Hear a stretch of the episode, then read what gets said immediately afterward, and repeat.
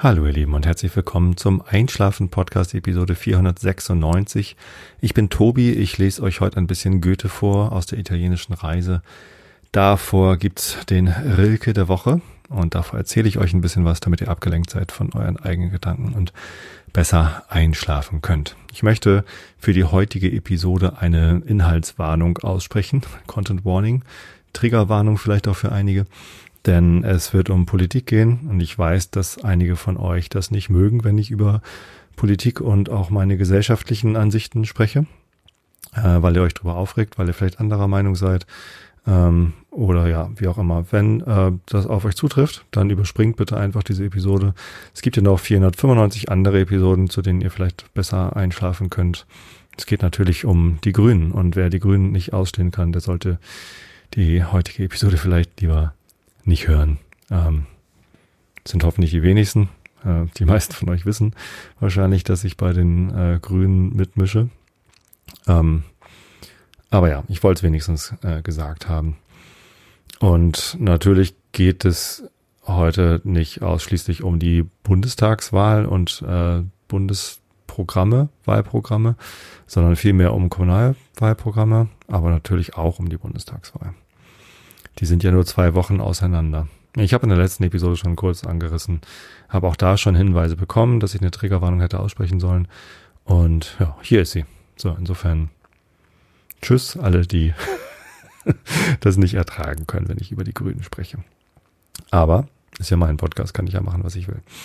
Ich habe noch eine andere Anmerkung und zwar wurde mir nach der letzten Episode gesagt, dass da der Sound teilweise kaputt war, dass es da Ruckler gab ich habe mir das angehört und das klingt furchtbar. Und ähm, dann hieß es ja, das ist schon seit den letzten drei Episoden so. Sagt mir dann bitte einfach schnell Bescheid. Ich glaube, es liegt an einem Wackelkontakt an einem Kabel hier. Ich habe es noch nicht ganz genau lokalisiert, was es ist. Ich konnte die Aufnahmen leider nicht retten. Das hat jetzt nichts mit dem Export oder mit der Nachbearbeitung zu tun, sondern das ist tatsächlich während der Aufnahme passiert. Und ich habe es aber nicht gehört.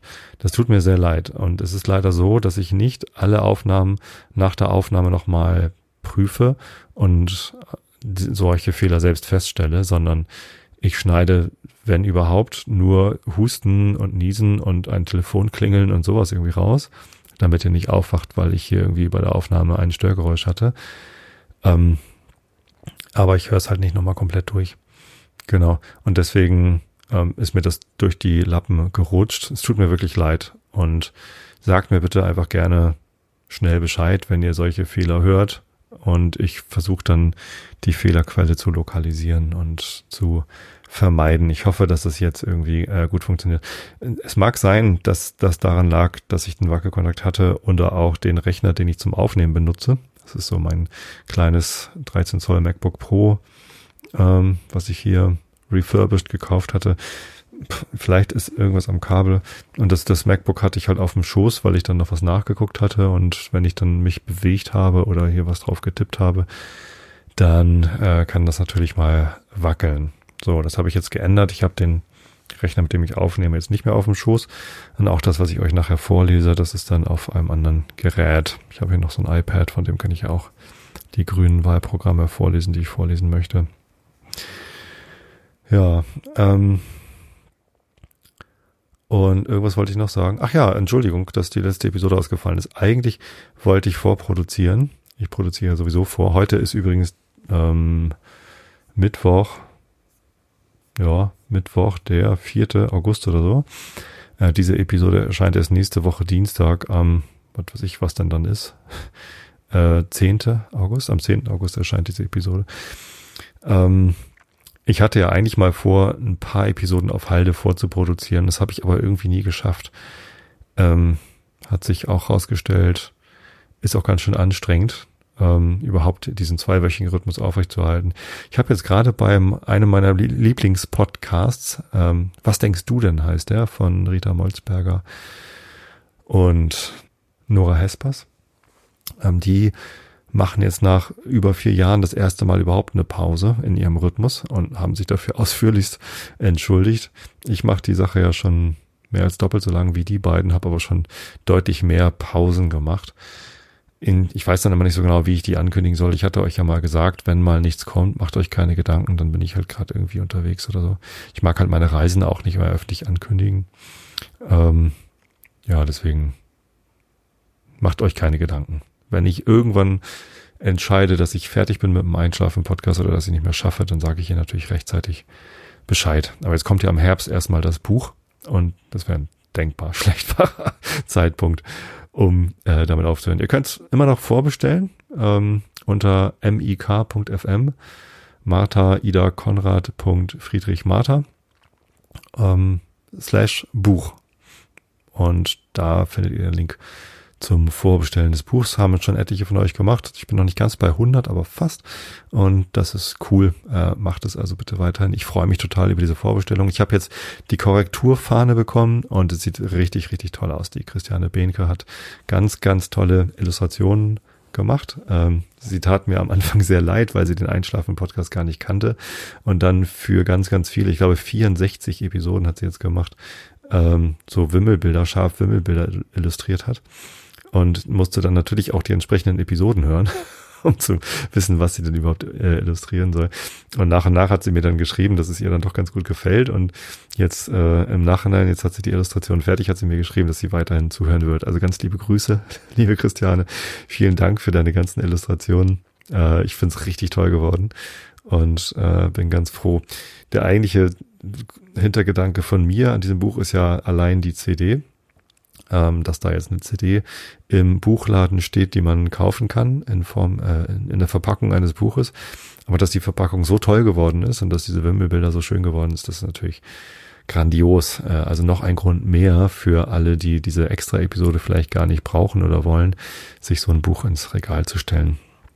Ja, Werbeblock, aber äh, ich bin da tatsächlich sehr stolz drauf und glücklich, wie es geworden ist für die Episode, die da auf dem auf der CD ist, äh, die wird ja nicht hier im Podcast erscheinen.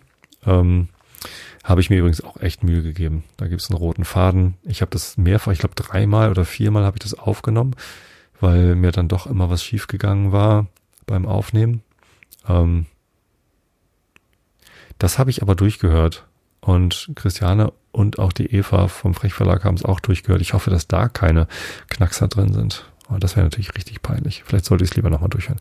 Mache ich. Ähm, ja, genau. So, das, das ist halt ne, insgesamt eine ziemlich runde Geschichte geworden, glaube ich.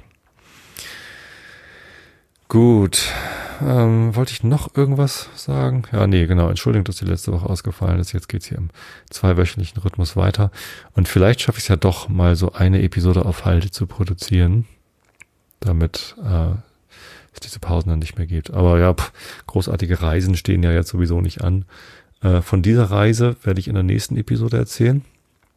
Äh, ganz kurz, wir waren in Otterfing, südlich von München, bei meinem Bruder, weil dessen Sohn, also deren Sohn, äh, Bruder und Schwägerin, der Jüngere hatte Erstkommunion und das wurde gefeiert. Und im Anschluss daran sind wir noch so ein bisschen rumgegondelt. Äh, da werde ich auch mehrere Triggerwarnungen aussprechen müssen, weil etliche Katastrophen passiert sind. Und es war eine ziemlich anstrengende Fahrt äh, mit sehr viel Aufregung. Und sie war sehr kurz. Wir waren äh, ganze neun Tage waren wir weg. Aber letztendlich, natürlich äh, war es schön, überhaupt rauszukommen. Wir sind froh, dass wir es gemacht haben. Wir waren natürlich äußerst vorsichtig wegen der Pandemie, auch wenn die Zahlen gerade immer noch recht gering sind, auch wenn sie ansteigen haben wir natürlich alle Vorsichtsmaßnahmen getroffen, einen Riesenschwung Tests dabei gehabt und Masken und ja, da erzähle ich dann das nächste Mal davon. Gut, jetzt haben wir es, glaube ich, alles, was das Vorgespräch angeht. Und jetzt komme ich mal zum Thema.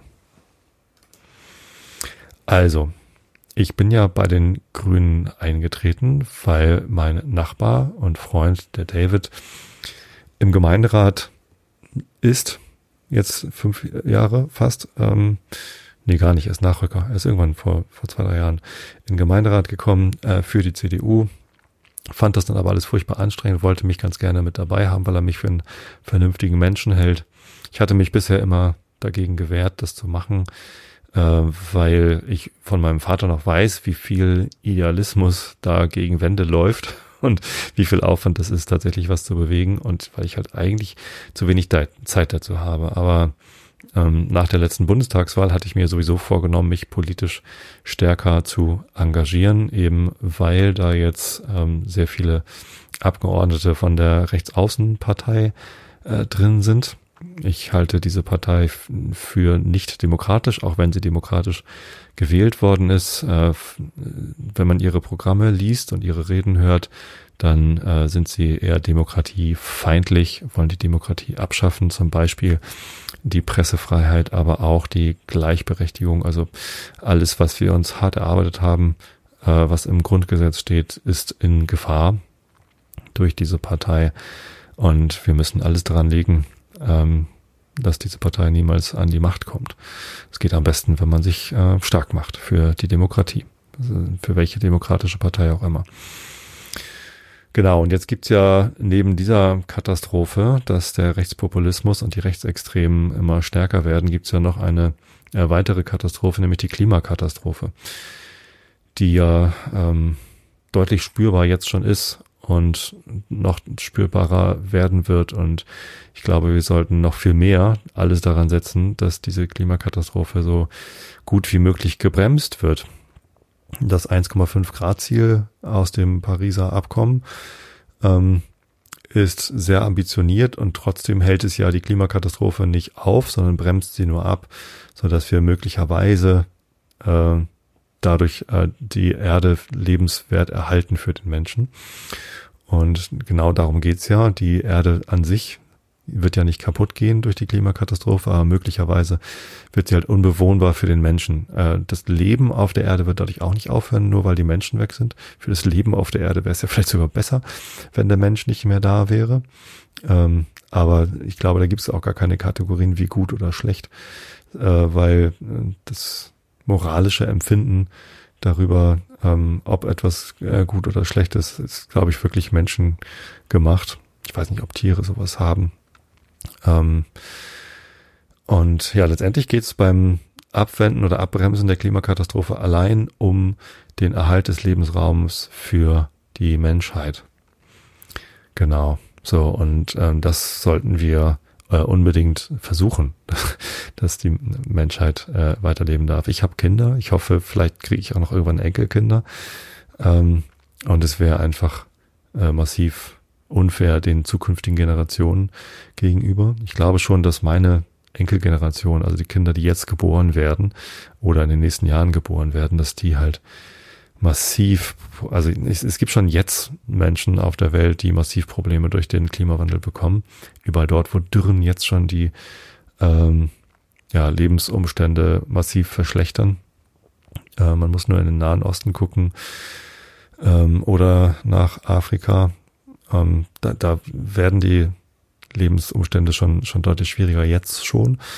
So, und das äh, wird sich halt noch viel weiter ausbreiten, wenn es denn so weitergeht. Also Klimakatastrophe ist, glaube ich, äh, schon da und wir müssen halt zusehen, dass wir sie abmildern, so gut wir können äh, und uns darauf einstellen, ähm, dass wir besser damit umgehen können. Genau.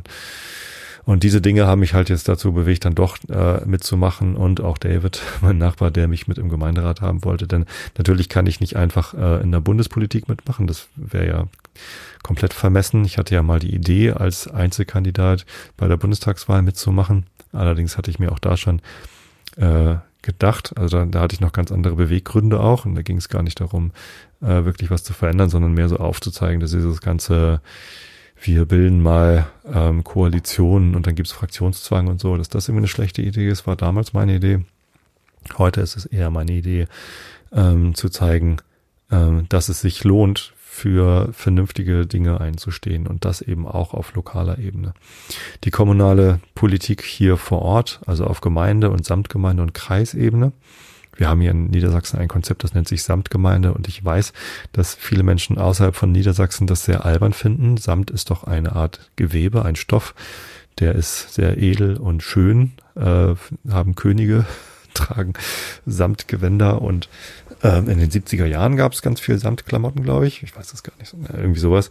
Ähm, Das ist bei diesem Konzept aber nicht gemeint. Es kommt mehr so von Gesamt, also mehrere Gemeinden schließen sich zu einer Gesamtgemeinde oder Samtgemeinde eben zusammen und äh, haben halt einige politischen Aufgaben, einige der politischen Aufgaben, die für eine Gemeinde wichtig sind, an diese Samtgemeinde abgegeben. Ich glaube, ich habe es in der letzten Episode schon erklärt. Genau, und das sind so die, die kommunalen äh, Punkte, also Gemeinderat, Samtgemeinderat und äh, Kreistag für den Landkreis Harburg. Da kandidiere ich jetzt nicht. Das wäre nochmal mit deutlich mehr Aufwand verbunden. Da kandidieren andere. Ähm, ja, letztendlich versuche ich aber durch mein Engagement sowohl hier auf kommunaler Ebene als auch jetzt in den Podcasts, wo ich immer deutlicher darüber spreche, was meine Ansichten sind. Ähm, ja, folgendes. Und zwar glaube ich, dass die, die Wahl, die kommende Bundestagswahl jetzt im September 2021 äh, eine ganz wichtige ist. Wenn wir, äh, wenn es so kommt, dass die Grünen nicht maßgeblich an der Politik der nächsten vier Jahre beteiligt sind, dann verpassen wir eine eine große Chance. Denn alle anderen Parteien ähm, haben interessanterweise jetzt zwar auch ihre grüne Seele entdeckt oder den Klimaschutz für sich entdeckt und behaupten, dass sie alle ganz grün sind, aber richtig konkrete Konzepte und gute Ideen und auch glaubwürdige Konzepte legen sie alle nicht vor. Ähm, deswegen halte ich es für wichtig, dass, äh, dass wir jetzt, genau jetzt die Weichen stellen, dass wir überhaupt dieses 1,5 Grad Ziel noch erreichen können. Und ja, deswegen ähm, ist das jetzt die Wahl zwischen, wir packen es jetzt an und dafür stehen die Grünen wie keine andere Partei, oder wir verschleppen es weiterhin und tun so, als wäre es alles gar nicht so dringlich oder eilig. Und dafür stehen die anderen Parteien zum größten Teil. Ähm, die glauben alle oder, oder wollen uns glauben machen, dass man mit modernen Strategien und modernen Technologien das auch noch alles schaffen kann und den Klimawandel aufhalten kann, ohne großartige Veränderungen. Also die halten dann nichts davon, dass man keine Verbrennerautos mehr zulässt, sondern glauben, dass man irgendwie mit äh, synthetischen Verbrennerstoffen äh, in der Zukunft äh, das auch äh, anders regeln kann und wollen halt, ja, also, und das sind Verschleppungsstrategien. Dadurch wird, äh, äh, dauert es halt alles noch viel, viel länger, ähm, CO2 einzusparen. Wenn man glaubt, dass man in der Zukunft irgendwann eine Technologie entwickeln haben könnte, die uns vielleicht hilft, dann verschleppt man genau die Aktionen, die jetzt passieren müssten. Und ich glaube genau, das ist genau die Wahl, vor der wir im September stehen. Entweder akzeptieren wir, dass wir jetzt sofort äh, Dinge ändern müssen, dass wir jetzt sofort unseren äh, Lebenswandel anpassen müssen. Und damit meine ich nicht unbedingt Sachen aufgeben, äh, sondern Sachen verändern. Äh, die können ja, es können auch positive Veränderungen sein. Mehr Homeoffice zum Beispiel äh, wäre, äh, da würden ziemlich viele Pendler entlastet werden und durch, durch weniger Pendelei hätten wir auch weniger Verkehr. Äh, das wäre ja vielleicht aber ein Gewinn für viele Leute, dass sie weiterhin mehr im Homeoffice arbeiten können. Ähm, also der, der Wandel der jetzt erforderlich ist, ist nicht unbedingt nur eine Einschränkung und äh, nur ein Verlust, sondern kann eben auch ein Gewinn sein, wenn wir es dann richtig machen. Genau, entweder wir begreifen das oder wir stecken den Kopf in Sand und tun so, als könnten auch zukünftige Generationen das Problem noch irgendwie lösen. Ich glaube, dann ist es aber wirklich zu spät. Also man hat schon vor vielen, vielen Jahren erkannt, dass der Klimawandel kommt. Also schon vor 100 Jahren hat man äh, gewusst, dass ein Klimawandel entstehen könnte. Ähm, es gibt jetzt Videos von Angela Merkel, die als Umweltministerin im letzten Jahrtausend, also kurz vor der Jahrtausendwende, ähm, vor der Klimakatastrophe gewarnt hat oder beziehungsweise gesagt hat, dass ähm, Klimaschutz ähm, eine, eine sehr wichtige Sache ist und dass man da investieren müsste. In der Tagesschau gab es einen Bericht, dass auch äh, Umweltforscher vor der Klimakatastrophe damals schon gewarnt haben dass man dringend äh, Schritte ergreifen muss. Und es ist halt nichts passiert. So, und je länger wir warten, desto drastischer müssen die Einschnitte sein. Also wenn wir damals vor der Jahrtausendwende ähm, die entsprechenden Schritte gemacht hätten, wären die alle viel einfacher und ähm, leichter gewesen, ähm, überhaupt erreichbarer gewesen. Jetzt sind wir schon bei 1,2 Grad Klimaerwärmung, wenn ich richtig informiert bin. Und es macht es halt viel, viel schwieriger. Wir müssen jetzt viel drastischere Schritte äh, ergreifen. Und wenn wir jetzt nochmal vier Jahre warten, weil jetzt nochmal irgendwie Schwarz-Gelb an die Macht kommt oder, oder ein Schwarz-Rot-Gelb oder was auch immer, dann ähm, verschleppen wir es noch weiter und dann werden die Maßnahmen, die man dann ergreifen muss, halt nochmal wieder ähm, drastischer. So. Ähm, deswegen halte ich es für essentiell, da jetzt tatsächlich ähm, die Maßnahmen jetzt zu ergreifen und nicht später. Und alles, was die Grünen in ihrem Wahlprogramm und jetzt auch in dem Klimaschutz-Sofortprogramm, das jetzt gestern gerade vorgestellt worden ist, vorschlagen, ähm, klingt in meinen Ohren tatsächlich auch immer noch fast zu zögerlich und zu harmlos. Ich glaube, da traut sich der Bundesvorstand oder die, die entscheidenden Leute trauen sich einfach gar nicht, äh, schon genau zu sagen, was noch alles auf uns zukommt äh, in den nächsten vier Jahren, was wir noch alles machen müssen, ähm, um nicht noch mehr Leute zu verschrecken. Und äh, denn viele Leute sind schon verschreckt. Viele Leute wählen, glaube ich, jetzt lieber SPD oder Schwarz oder Gelb, ähm, weil sie eben äh, ja auch Angst haben vor den Veränderungen, die anstehen. Und ich habe es gerade so ein bisschen verglichen mit der Situation 1990. Da stand die deutsche Einheit vor der Tür und Helmut Kohl hat blühende Landschaften versprochen und gesagt, es wird alles total super. Und Oskar Lafontaine, der Kanzlerkandidat der SPD damals, hat halt gesagt, naja, äh, das wird schon alles ganz schön lange dauern und schwierig werden und wir müssen uns äh, gut darauf vorbereiten und es vielleicht nicht überstürzen.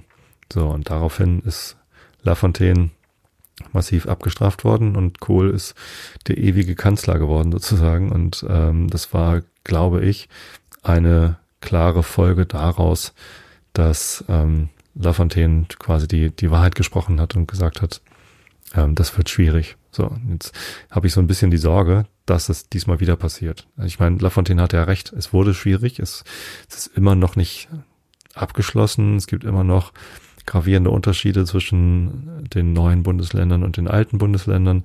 Und ich finde das eine Katastrophe, dass äh, die Menschen in den neuen Bundesländern immer noch weniger Rente bekommen, weniger Geld verdienen, als die Menschen in alten Bundesländern und auch, dass viele Chefposten von großen Firmen oder Instituten oder Universitäten in den neuen Bundesländern eben mit Menschen aus den alten Bundesländern besetzt sind. Als ob es in den neuen Bundesländern nicht genügend schlaue Leute gibt. Da ist, glaube ich, ziemlich viel Klüngelei passiert und das ist einfach alles nicht schön gelaufen.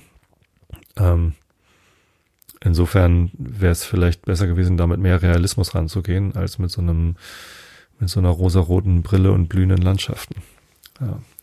Ähm, gut, und vor einer ähnlichen Wahl stehen wir jetzt. Wollen wir die der Wahrheit ins Gesicht sehen und notwendige Maßnahmen ergreifen, weil es schwer wird. Ähm, es wird auch nicht leicht, wenn wir jetzt die Grünen wählen. äh, den Klimawandel zu stoppen. Äh, es muss halt viel gemacht werden. Ich habe aber halt die Sorge, wenn äh, die anderen äh, entscheiden werden, dass wir dann eben weiterhin verschleppen und verzögern, weiterhin noch Kohle abbauen und Kohlekraftwerke betreiben, äh, viel zu lange.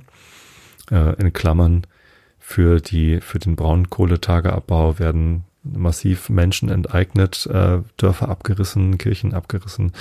Ähm, und ich frage mich, warum die Grünen eigentlich immer als Verbots- und Enteignungspartei dargestellt werden, wenn die CDU das eigentlich viel besser kann.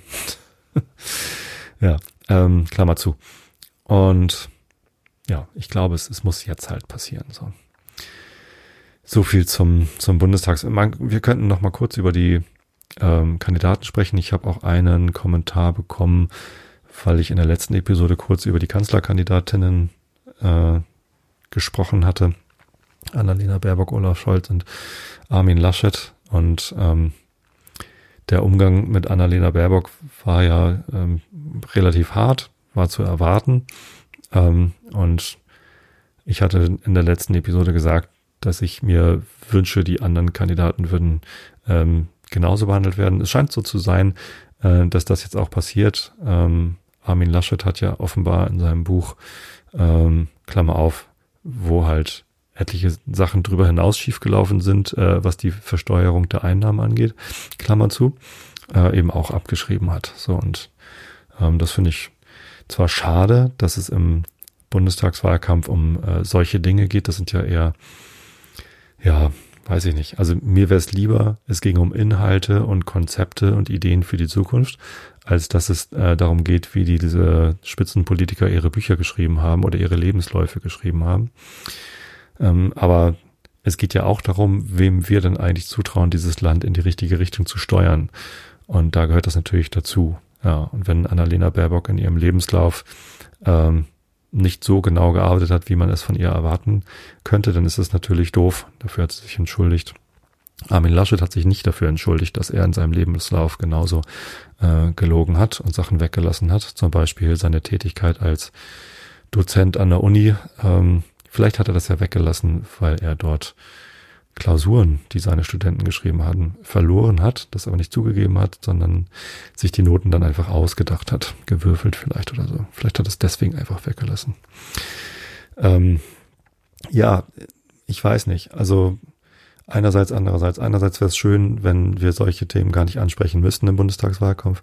Andererseits passiert es halt. Und dann finde ich das sowohl wichtig, dass ähm, über alle äh, Missstände der Kandidaten gleich äh, gesprochen wird. Bei Olaf Scholz könnte man mal seine Verwicklung in den Cum-Ex-Skandal oder seine Verantwortung im Wirecard-Skandal, dass das nochmal ähm, auf den Tisch kommt. Ähm, und das ist natürlich wichtig, dass wir dann entscheiden, wer hier Bundeskanzlerin oder Bundeskanzler wird. Äh, wir sollten schon wissen, ob wir es dem zutrauen oder der zutrauen. Ich für meinen Teil denke, ähm, Olaf Scholz und Armin Laschet haben in ihren Regierungsverantwortungen schon gezeigt, äh, wie sie es können. Äh, und das war nicht fehlerfrei und tadellos und alles Juche. Annalena Baerbock hatte noch keine Regierungsverantwortung. Ähm, ich finde, sie sollte sie bekommen, um zu zeigen, ähm, dass sie es mindestens genauso gut kann wie die beiden. Ähm, unter anderem aus dem Grunde, dass eine von den Grünen angeführte Bundesregierung äh, meiner, meines Erachtens die einzige wäre, die die richtigen Schritte dann eben auch einleiten kann, um den, um die Klimakatastrophe so gut wie es geht abzumildern. Ja. Ich hoffe, ihr könnt alle immer noch einschlafen. Wir werden jetzt ein bisschen ähm, entspannter, denn jetzt geht's um Kommunalpolitik. Jetzt vielleicht die Leute aus Karkensdorf, die jetzt hier zuhören, oder aus der Samtgemeinde Tostedt, die werden jetzt vielleicht hellhörig und können vielleicht nicht einschlafen. Ähm, sei es drum, für alle anderen ist das jetzt vielleicht der entspanntere Teil. Jetzt geht es nicht mehr um Bundespolitik und das, was so täglich in der Tagesschau läuft, sondern jetzt geht es um das, was wir Karkensdorfer Grünen denn überhaupt für unser Dorf vorschlagen. Ähm, und da wollte ich euch mal unser Wahlprogramm vorstellen. Also erstmal ist es so, dass wir zwölf Kandidatinnen und Kandidaten gefunden haben. Ihr könnt euch die angucken unter grüne-tosted.de. Da gibt's oben den äh, Menüpunkt Wahl 21 und dann Kandidatinnen für Karkensdorf. Ähm, da seht ihr uns Zwölfe. Ähm, bei den Grünen ist es so, dass ungerade Listenplätze, also eins, drei, fünf, sieben, neun und elf in unserem Fall, äh, für Frauen vorbehalten sind. Und ähm, auf den anderen, auf den geraden Listenplätzen, zwei, vier, sechs, acht, zehn, zwölf, äh, können alle kandidieren.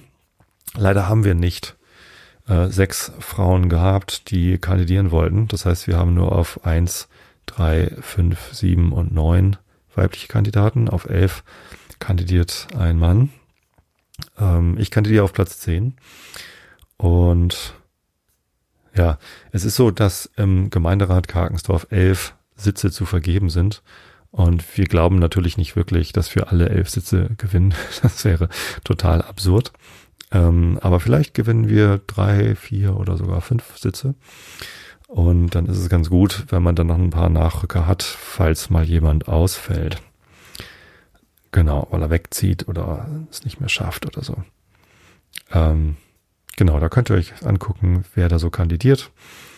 Silke, David, Mareike, Tim, Rebecca, Lukas, Carla, Tobias Schmidt. Wir haben zwei Tobias. Äh, Tobias nennt Schmidt, hat da Tobias stehen. Ich habe Tobi stehen. Aber erst kommt noch Christina, dann komme ich, äh, dann kommt Harald und Wolfgang. Ich finde, es ist ein sehr schöner Mix an Kandidaten. Äh, ich finde die alle super. Wir haben äh, nicht entschieden, dass Listenplatz eins oder zwei dann automatisch Bürgermeister wird, sollten wir denn äh, überhaupt äh, die Bürgermeisterin oder den Bürgermeister stellen können.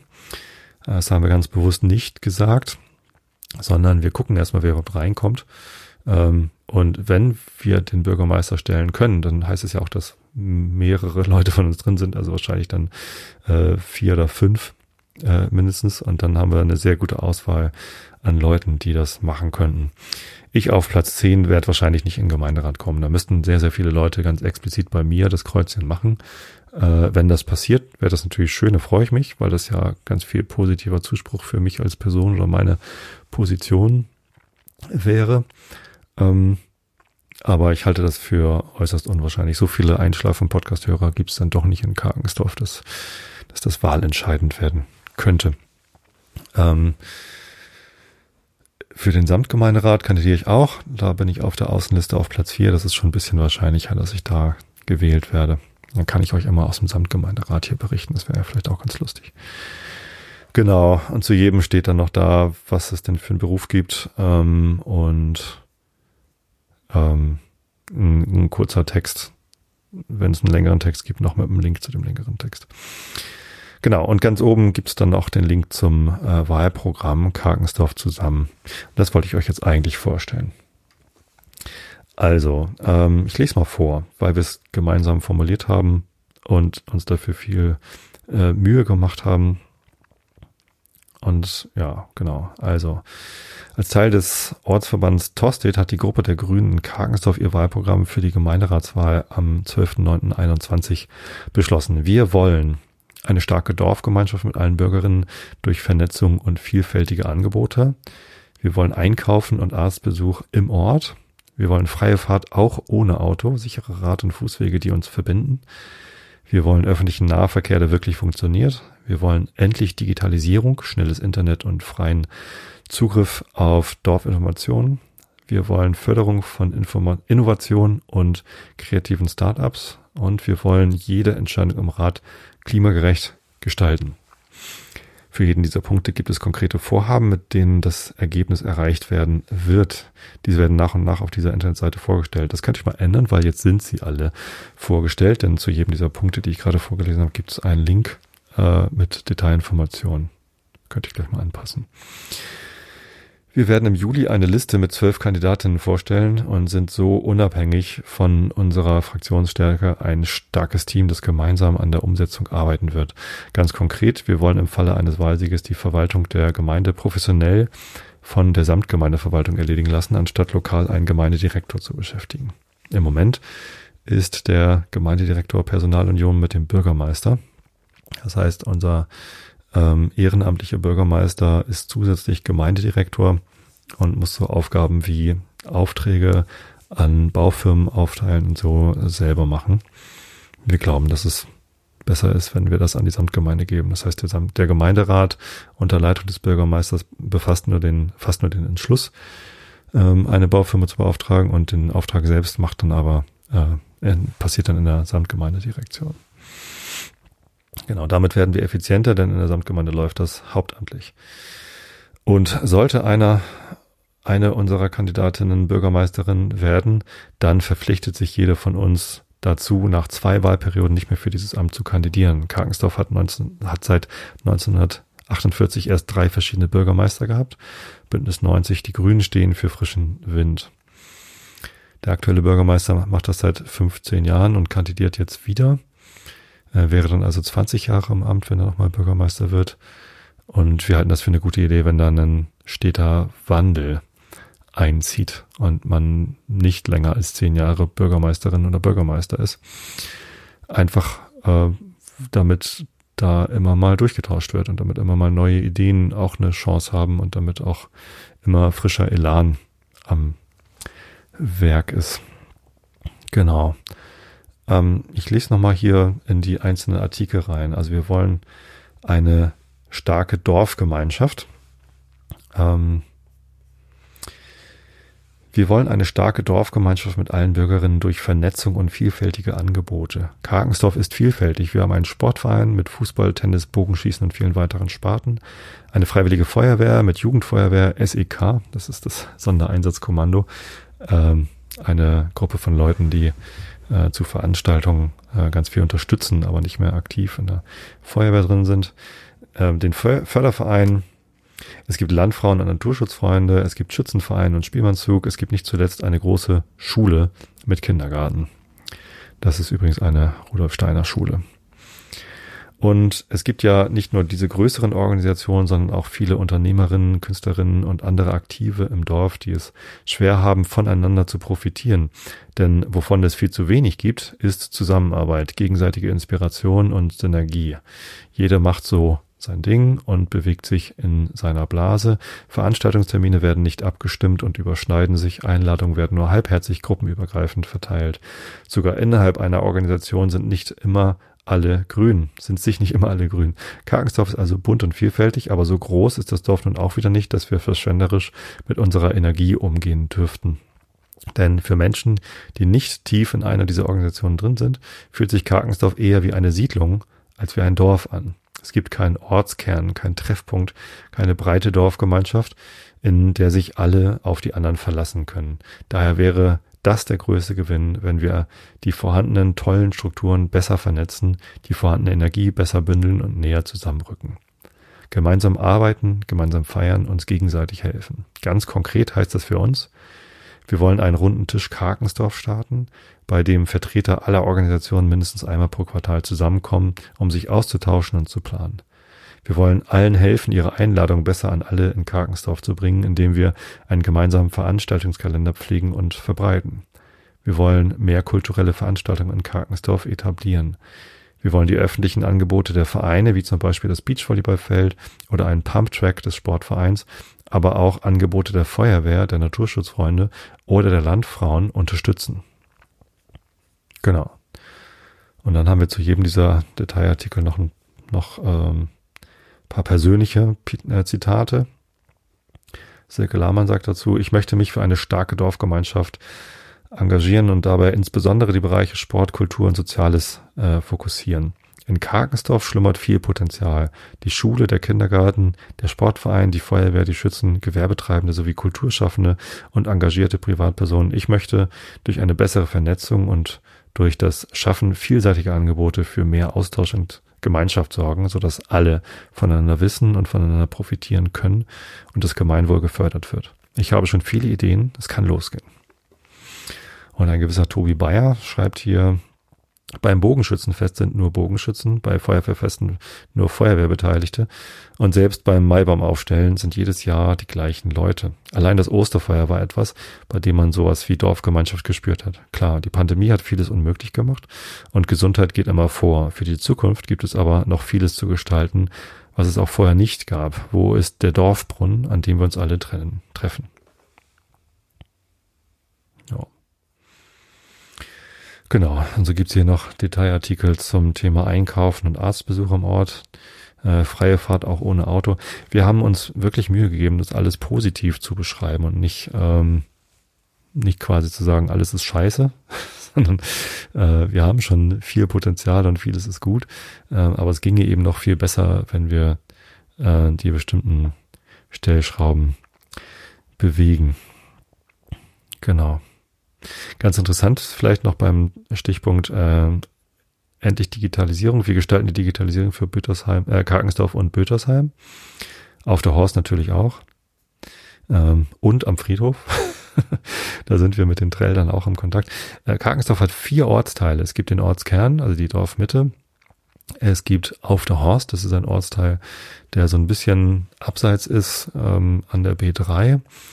Dann gibt es Bötersheim, das ist ein Ortsteil von Karkensdorf, äh, einmal über die B75 rüber. Bötersheim fühlt sich immer an wie ein eigenes Dorf. Ich glaube, viele in Bötersheim fühlen sich eher als Bötersheimer denn als Karkensdorfer. Es gehört aber zusammen und ich fände es halt schade, wenn Bötersheim immer außen vor gelassen wird. Das ist leider, ja, manchmal wohl passiert. Und dann gibt's noch einen ganz kleinen Ortsteil, das sind glaube ich noch fünf Häuser, äh, Karkensdorf am Friedhof. Ähm, das ist direkt an Trelde dran. Also man muss einmal so über den Hügel rüberfahren und kurz bevor man nach Trelde reinfährt, am Osterfeuer vorbei, dann sind da noch ein ganz paar Häuser äh, direkt beim Friedhof, äh, die zu Kargensdorf gehören. Das sind die vier Ortsteile. Und äh, wir haben es immerhin geschafft, Kandidaten für den Gemeinderat aufzustellen, die aus allen, äh, aus dreien dieser vier ähm, Ortsteile kommen, nämlich Bötesheim, Karkensdorf, auf der Horst. Leider niemanden vom Friedhof. Hätten wir einfach mal bei allen fünf Häusern klingeln können und fragen können, ob da jemand kandidiert.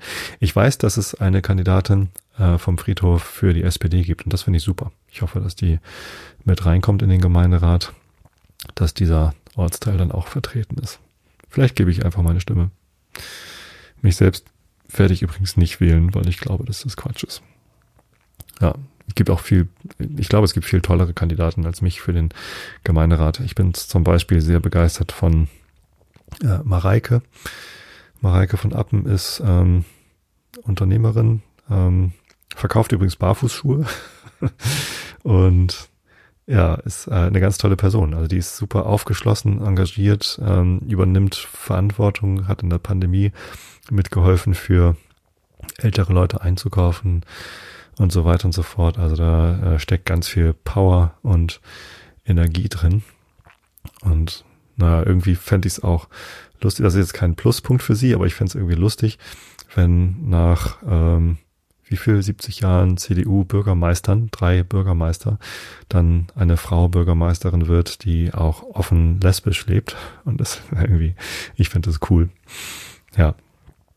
Oder ähm, Lukas, das ist unser, einer unserer beiden Kandidaten aus äh, Büttersheim. Der ist äh, Steuerfachmann äh, und ein super heller Kopf. Also ich glaube, ich werde die beiden einfach direkt wählen. Und meine dritte Stimme weiß ich noch nicht. Vielleicht kriegt das die SPD. Einfach nur, weil, ja, dann eben der Friedhof auch vertreten ist. Oder Rebecca.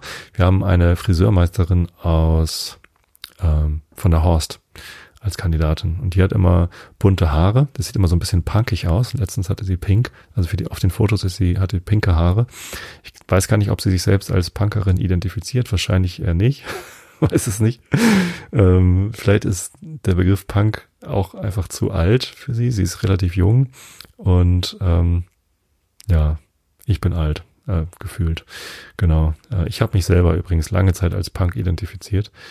Denn Campino, der Sänger von den Toten Hosen, hat mal erklärt, um Punk zu sein, muss man nichts weiter tun, als zu sagen, ich bin Punk. Und es gibt halt keine Aufnahmekriterien, man muss keinen Irokesenschnitt haben, man muss kein Nasenpiercing oder sonst was haben, zerrissene Lederjacken oder sowas äh, ist alles nicht wichtig, sondern wichtig ist die Einstellung. Und ähm, die hatte ich tatsächlich ziemlich lange. Ähm, ist mir so ein bisschen abhanden gekommen die letzten Jahre, aber theoretisch äh, finde ich vieles, was in der Punk-Bewegung ähm, gefühlt worden ist, dass man sich eben nicht dem Mainstream immer äh, unterordnen muss, fand ich immer gut. Ja. Und die Toten Hosen fand ich eigentlich auch immer gut. Naja. Genau. Ramones. Meine Lieblings-Punk-Band. Ich weiß nicht, Bad Religion. Geht das als Punk-Band durch? Ich glaube schon. Melodic Punk oder so. Dann ist natürlich Bad Religion meine Lieblings-Punk-Band. Ja. Ich muss Rebecca mal fragen, ob sie sich eigentlich als Punk identifiziert. Wäre auch lustig, eine junge Frau mit pinken Haaren als Bürgermeisterin zu haben. Fände ich gut. Fände ich echt, also die haben alle ziemlich viel Power und da steckt ganz viel Energie in der ganzen Gruppe. Alle zwölf Leute sind super, auch wenn ich damit jetzt mich selbst mit gemeint habe. Ähm, ich hoffe, dass ich auch genug dazu beitrag, was hier vorangeht. Ähm, warum ich hier gerade Digitalisierung sagte, ähm, bin ich jetzt abgeschweift, weil da irgendwie Karkensdorf und Bittersheim stand. Wir haben in unserem Wahlprogramm stehen, dass wir 5G unterstützen wollen.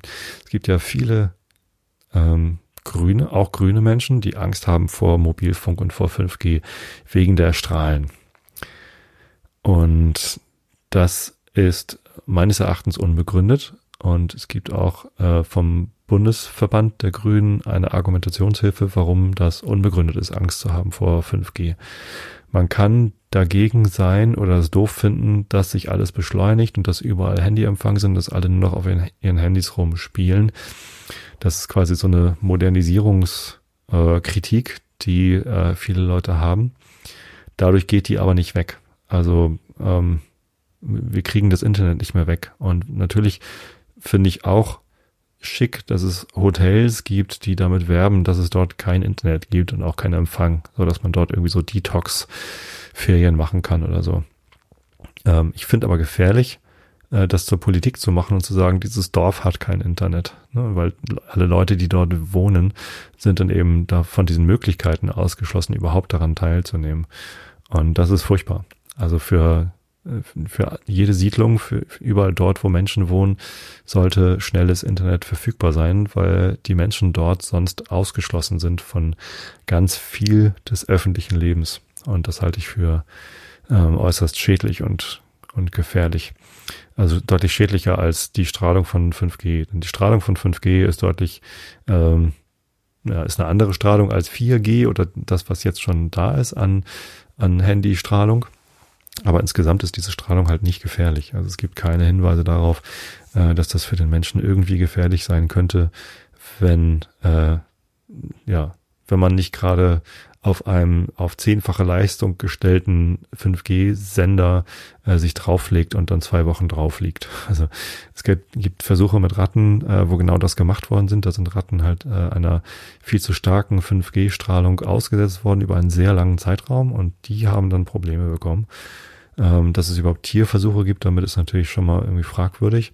Aber ähm, äh, so passiert es ja nicht. Ne? Also niemand hat einen zehnfach auf zehnfache Leistung eingestellten 5G-Sender zu Hause äh, und legt sich da drauf und ist die ganze Zeit viel zu nah dran, sondern die Dinger sind halt irgendwie auf hohen Masten oder ähm, ja irgendwo angebracht, wo sie halt äh, dann auch viel zielgerichteter senden, übrigens als 5, äh, als 4G. Masten. Ja, und ähm, meine Idee dazu ist übrigens, ähm, also wir setzen uns für flächendeckende Abdeckung mit schnellem 5G-Mobilfunk ein, steht in unserem Programm. Und ich glaube, eine Maßnahme, ähm, wie wir das ähm, besser erreichen können, wie wir quasi die Telekom oder Mobilfunkbetreiber dazu überreden können, hier 5G nach Karkensdorf zu bringen, ist, dass wir einfach die, ähm, die Türme zur Verfügung stellen. Ähm, Im Moment werden überall so hässliche Stahldinger hingestellt. Ich finde die tatsächlich hässlich. Ähm, wir haben welche hier in der Nähe stehen. immer wenn ich an diesen Türmen vorbeifahre, diese Handymasten, äh, Sendemasten, dann denke ich immer, meine Güte, sind die hässlich. So, und wir könnten ja einfach mal einen Designwettbewerb machen und Handy-Sendemasten entwerfen, die schön sind, die zum Beispiel mit Holz verkleidet sind oder die irgendwie eine interessante Struktur haben. Vielleicht, da kenne ich mich nicht mit aus, vielleicht kann man ja aber auch Sendemasten entwickeln, wo man äh, hochklettern kann, quasi an den Sendern vorbei, wenn das irgendwie legal ist und, äh, und gut. Und äh, dass man quasi Aussichtsplattformen baut, auf die man raufklettern kann, äh, wenn die irgendwo im Wald steht. Ähm, nah am Dorf, so dass das Dorf auch was von der 5G-Strahlung hat, ähm, könnte man das ja quasi nochmal als Aussichtsplattform irgendwie basteln oder irgendwie sowas. Ne? Vielleicht ein Handy-Sendemast, der ähm, aussieht wie eine Windmühle, der vielleicht sogar eine Windmühle ist und dadurch äh, ihren eigenen Strom produziert. Äh, muss ja nicht so ein Hightech-Windrad äh, sein, wie sie jetzt halt gebaut werden, um möglichst effizient Strom zu erzeugen, sondern kann ja auch äh, ein bisschen was Schickeres sein, ähm, was dann irgendwie auch nett aussieht.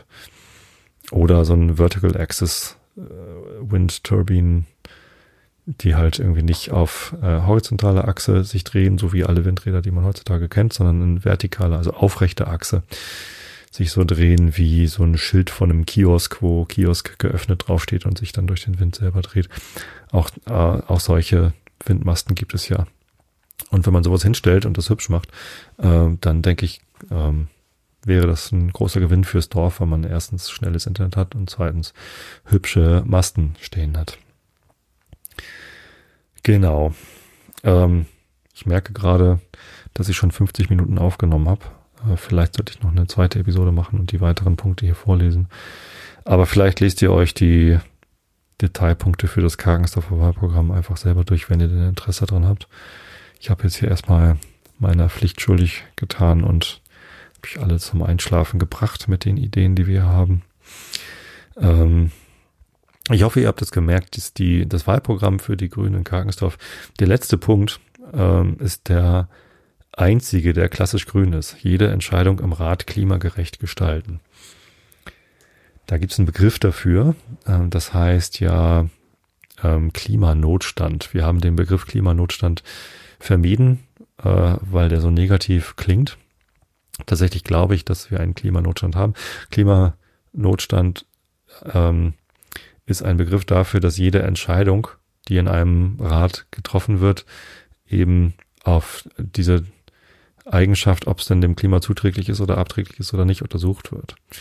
Also wenn, es haben schon viele Gemeinden oder auch Kreise den Klimanotstand ausgerufen und das bedeutet halt genau das. Die Grünen haben jetzt gestern gerade in ihrem Klimasofortprogramm das auch auf Bundesebene vorgeschlagen in Form eines Klimaschutzministeriums.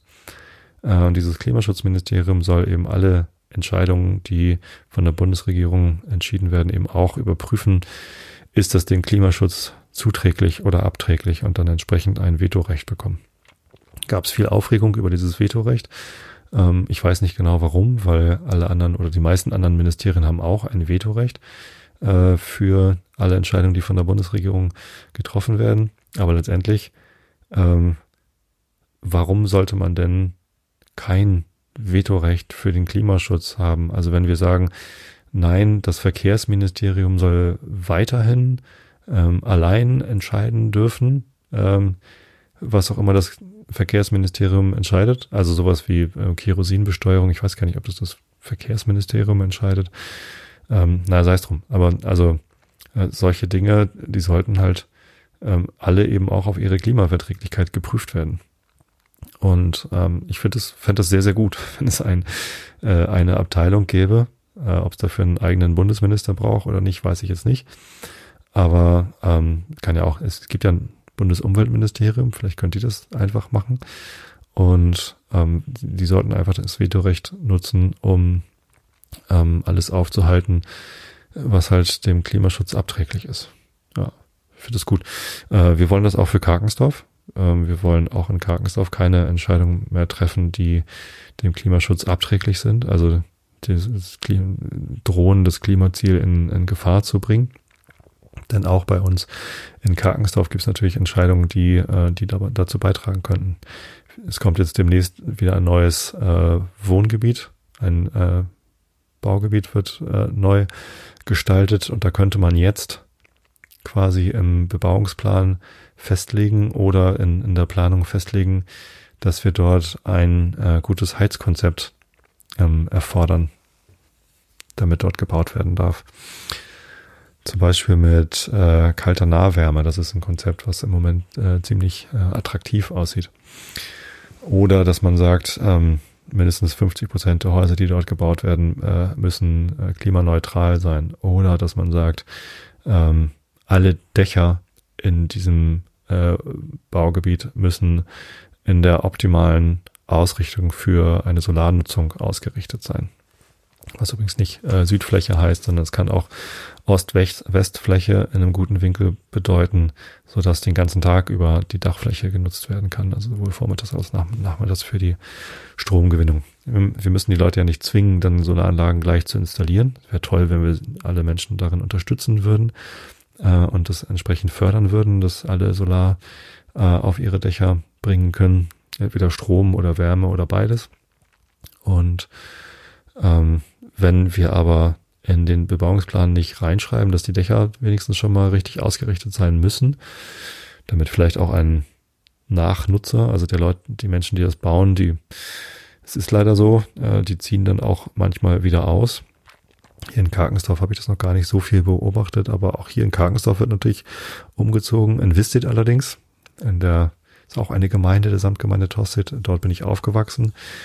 Da war das so, wenn da ein Neubaugebiet erschlossen worden ist. Da haben da Leute gebaut und nach ein paar Jahren war die Hälfte der Häuser wieder zum Verkauf, weil die Familie sich entweder übernommen hatte mit der Finanzierung des Hauses oder ähm, es halt eine Trennung gab.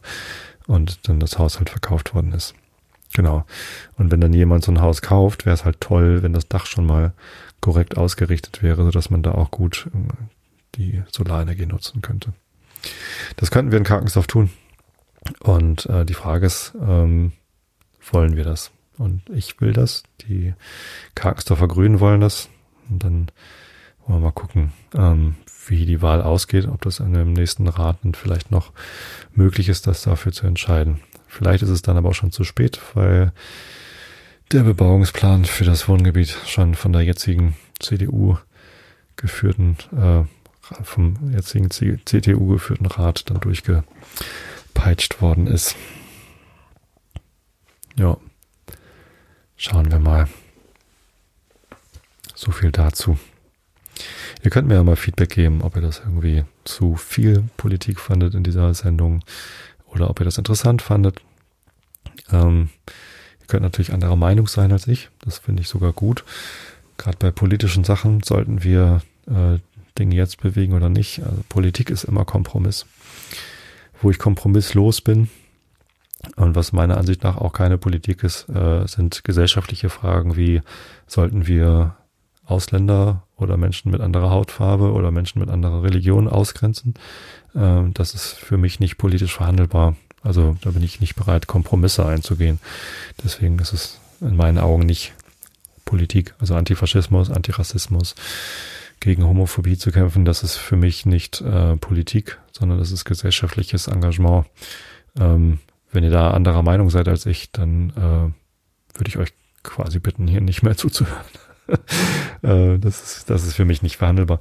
Ähm, alles, was aber Politik ist, also sollten wir Verbrennermotoren äh, noch weiter zulassen oder nicht, äh, sollten wir Dörfer abreißen, um äh, Braunkohle abzubauen. Ähm, das ist natürlich irgendwie verhandelbar. Man könnte ja sagen, okay, wir lassen die Kohlekraftwerke noch bis 2038, ist der aktuelle Kompromiss, in Anführungsstrichen, ne? ähm, weil wenn wir es nicht machen, wenn wir schon 2030 die Kohlekraftwerke abschalten, dann haben wir wieder massive Entschädigungszahlungen an die Energiekonzerne. Das ist ja auch nicht gut, ne, dass wir dann irgendwie Entschädigungszahlen müssen als Gesellschaft. Da kann man auch dagegen sein. Das finde ich äh, durchaus eine valide politische Einstellung. Darüber kann man streiten. Ja. Ähm, und ja, was mich aber auch interessieren würde, ist, ob ihr das auch so seht, äh, wie ich, dass die kommende Wahl eine Entscheidung ist zwischen weiterhin äh, verzögern und abwarten oder endlich machen. Und dieses endlich machen erfordert Mut. Es erfordert erstmal eine, ähm, eine Öffnung gegenüber der Realität, also keine Realitätsverweigerung mehr. Äh, und dann eben auch eine, ja, ein Mut, die, die Dinge so anzugehen, wie sie ange, äh, angegangen werden müssen.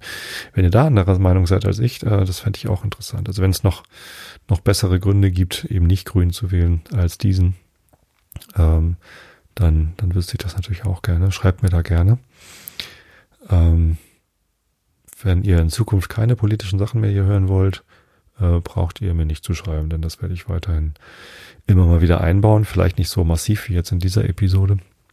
Aber das wird natürlich kommen. Ja, mal gucken. Wenn jetzt irgendwie die Hälfte der Leute nicht mehr einschlafen kann, äh, Deutschland ganz schlaflos wird, weil sich niemand das anhören will, dann tut mir das auch leid. Hm, vielleicht sollte ich dann irgendwann doch mal Werbung hier im Podcast machen. Ich habe immer versprochen, dass ich nicht mache, aber dann könnte ich ja mal Werbung für andere Einschlafprodukte machen.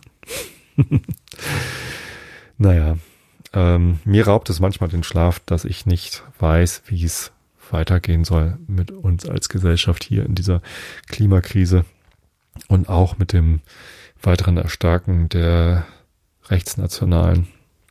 Das ist, äh, ich finde das äußerst bedrohlich. Und auch die Querdenkenszene, die ja äh, von den äh, Rechtspopulisten und Rechtsextremen unterstützt wird und ausgenutzt wird. Ähm, das ist halt auch äußerst bedenklich. Nun, wer es bis hierhin durchgehalten hat, der hatte sich dann jetzt auch verdient, gut einzuschlafen mit ein bisschen Rilke und Goethe. Wir sind bei Rainer Maria Rilke in der, ich glaube, zweiten Duineser Elegie. Ähm, bei Position 1546 in der Gesamtausgabe 22 Prozent von allen Rilkes haben wir schon geschafft. Wo ach sind, äh, nein, oh Gott, wo ach hin sind die Jahre, da du ihm einfach mit der schlanken Gestalt wallendes Chaos vertratst. Vieles verbargst du ihm so, das nächtlich verdächtige Zimmer machtest du harmlos, aus deinem Herzen voll Zuflucht mischtest du menschlichen, menschlicheren Raum seinem Nachtraum hinzu. Nicht die Finsternis, nein, in dein näheres Dasein hast du das Nachtlicht gestellt, und es schien wie aus Freundschaft, nirgends ein Knistern, das du nicht lächelnd erklärtest, so als wüsstest du längst, wann sich die Diele benimmt. Und er horchte und linderte sich. So vieles vermochte zärtlich dein Aufstehen.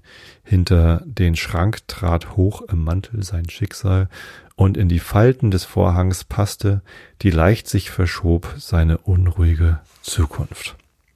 Boah, ist aber eine schwierige Elegie.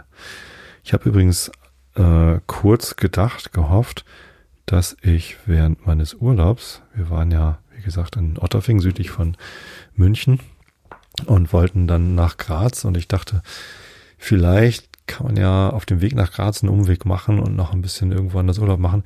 Äh, haben wir auch gemacht. Äh, und zwar in Leogang bei Saalfelden.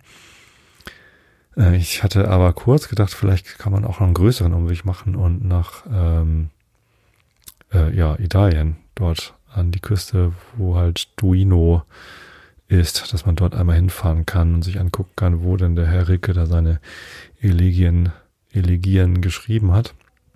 Ähm, haben wir aber nicht gemacht. Wäre auch ein Riesenumweg gewesen. Hätte zwar irgendwie geklappt, aber wäre auch irgendwie Quatsch gewesen. Da so viel Sprit zu verballern mit der Bahn wäre es irgendwie richtig blöd gewesen. Und haben es halt gelassen. Vielleicht irgendwann einmal. Vielleicht kann ich ja irgendwann mal eine italienische Reise machen, die mich dann auch dorthin führt. Und was für eine Überleitung zum Herrn Goethe. Ähm, der hat eben jene italienische Reise gemacht. Dort ein Buch geschrieben, äh, darüber ein Buch geschrieben. Äh, wir sind angekommen bei Position 652, acht Prozent der italienischen Reise von Johann Wolfgang von Goethe. Äh, wir sind in Verona am 17. September. Augen zu und zugehört. Das Volk rührt sich hier sehr lebhaft durcheinander. Besonders in einigen Straßen, wo Kaufläden und Handwerksbuden aneinanderstoßen, sieht es recht lustig aus. Da ist nicht etwa eine Tür vor dem Laden oder Arbeitszimmer. Nein, die ganze Breite des Hauses ist offen. Man sieht bis in die Tiefe und alles, was darin vorgeht. Die Schneider nähen, die Schuster ziehen und pochen alle halb auf der Gasse. Ja, die Werkstätten machen einen Teil der Straße. Abends, wenn Lichter brennen, sieht es recht lebendig. Äh, ich hätte jetzt aus erwartet, aber es steht da nicht. Auf den Park, auf den Plätzen, Parkplätzen, genau. Gab bestimmt riesen Parkplätze damals. Auf den Plätzen ist es an Markttagen sehr voll. Gemüse und Früchte unübersehlich, Knoblauch und Zwiebeln nach Herzenslust. Übrigens schreien, shakern und singen sie den ganzen Tag, werfen und balgen sich, jauchzen und lachen unaufhörlich. Die milde Luft, die wohlfeile Nahrung lässt sie leicht leben. Alles, was nur kann, ist unter freiem Himmel. Nachts geht nun das Singen und Lärmen recht an. Das Liedchen von Marlborough hört man auf allen Straßen. Marlboro, das Liedchen von Marlboro. Was mag das denn sein? Äh, dann ein Hackebrett, eine Violine. Sie üben sich, alle Vögel mit Pfeifen nachzumachen. Die wunderlichsten Töne brechen überall hervor. Ein solches Übergefühl des Daseins verleiht ein mildes Klima auch der Armut, und der Schatten des Volks scheint selbst noch ehrwürdig. Die uns so sehr auffallende Unreinigkeit und wenige Bequemlichkeit der Häuser entspringt auch daher. Sie sind immer draußen und in ihrer Sorglosigkeit denken sie an nichts. Dem Volk ist alles recht und gut. Der Mittelmann lebt auch von einem Tag zum anderen. Der Reiche und Vornehme schließt sich in seine Wohnung, die eben auch nicht so wohnlich ist wie im Norden. Ihre Gesellschaften halten sie in öffentlichen Versammlungshäusern. Vorhöfe und Säulengänge sind alle mit Unrat besudelt und es geht ganz natürlich zu. Das Volk fühlt sich immer vor. Der Reiche kann reich sein, Paläste bauen, der Nobile darf regieren, aber wenn er einen Säulengang, einen Vorhof anlegt, so bedient sich das Volk dessen zu seinem Bedürfnis und es hat kein dringenderes, als das so schnell wie möglich loszuwerden, was es so häufig als möglich zu sich genommen hat. Will einer das nicht leiden, so muss es nicht den großen Herrn spielen, das heißt, er muss nicht tun, als wenn ein Teil seiner Wohnung dem Publikum angehöre, er macht seine Türe zu, und so ist es auch gut. An öffentlichen Gebäuden lässt sich das Volk sein Recht nun gar nicht nehmen, und das ist, worüber der Fremde durch ganz Italien Beschwerde führt. Ich betrachtete heut auf mancherlei Wegen durch die Stadt die Tracht und die Manieren besonders des Mittelstandes, der sich sehr häufig und geschäftig zeigt. Sie schlenkern im Gehen alle mit den Armen. Oh Gott, ist ja furchtbar. Was hat der denn, der Goethe, ey? Personen von einem höheren Stande, die bei gewissen Gelegenheiten einen Degen tragen, schlenkern nur mit einem, weil sie gewohnt sind, den linken stillzuhalten. Obgleich das Volk seinen Geschäften und Bedürfnissen sehr sorglos nachgeht, so hat es doch auf alles Fremde ein scharfes Auge. So konnte ich die ersten Tage bemerken, dass jedermann meine Stiefel betrachtete, da man sich derselben als einer teuren Tracht nicht einmal im Winter bedient. Jetzt, da ich Schuh und Strümpfe trage, sieht mich niemand mehr an. Aber merkwürdig war mir's, dass heute früh, da sie alle mit Blumen, Gemüse, Knoblauch und so vielen anderen Markterzeugnissen durch, durcheinander liefen, ihnen der Zypressenzweig nicht entging, den ich in der Hand trug. Einige grüne Zapfen hingen daran, und daneben hielt ich blühende Kapernzweige. Sie sahen alle, groß und klein, mir auf die Finger und schienen wunderliche Gedanken zu haben. Diese Zweige brachte ich aus dem Garten Giusti, der eine treffliche Lage und ungeheure Zypressen hat, die alle pfriemenartig in die Luft stehen. Wahrscheinlich sind die spitz zugeschnittenen Taxus der nordischen Gartenkunst Kunstnachahmung des herrlichen Naturprodukts. Ein Baum, dessen Zweige von unten bis oben, die ältesten wie die jüngsten gen Himmel streben, der seine 300 Jahre dauert, ist wohl der Verehrung wert. Der Zeit nach, da der Garten angelegt worden, haben diese schon ein so hohes Alter erreicht. Es ist wirklich merkwürdig, was der Goethe so schreibt über seine Beobachtung. Ich frage mich irgendwie, na, aus was für einer Sichtweise er das denn da eigentlich tut. Weiter geht's in Vicenza am 19. September. Ähm, das ist aber nicht das Datum der nächsten Episode, sondern das ist dann am 24. August bis dahin wünsche ich euch alle, dass ihr gut schlaft. Vielleicht macht ihr schon mal Briefwahl. ähm, Schlafen ist mindestens genauso wichtig wie wählen. Denn wer nicht schläft, hat keinen klaren Kopf, ist nicht erholt. Ich wünsche euch alles Gute. Ich habe euch alle lieb. Bis zum nächsten Mal. Gute Nacht.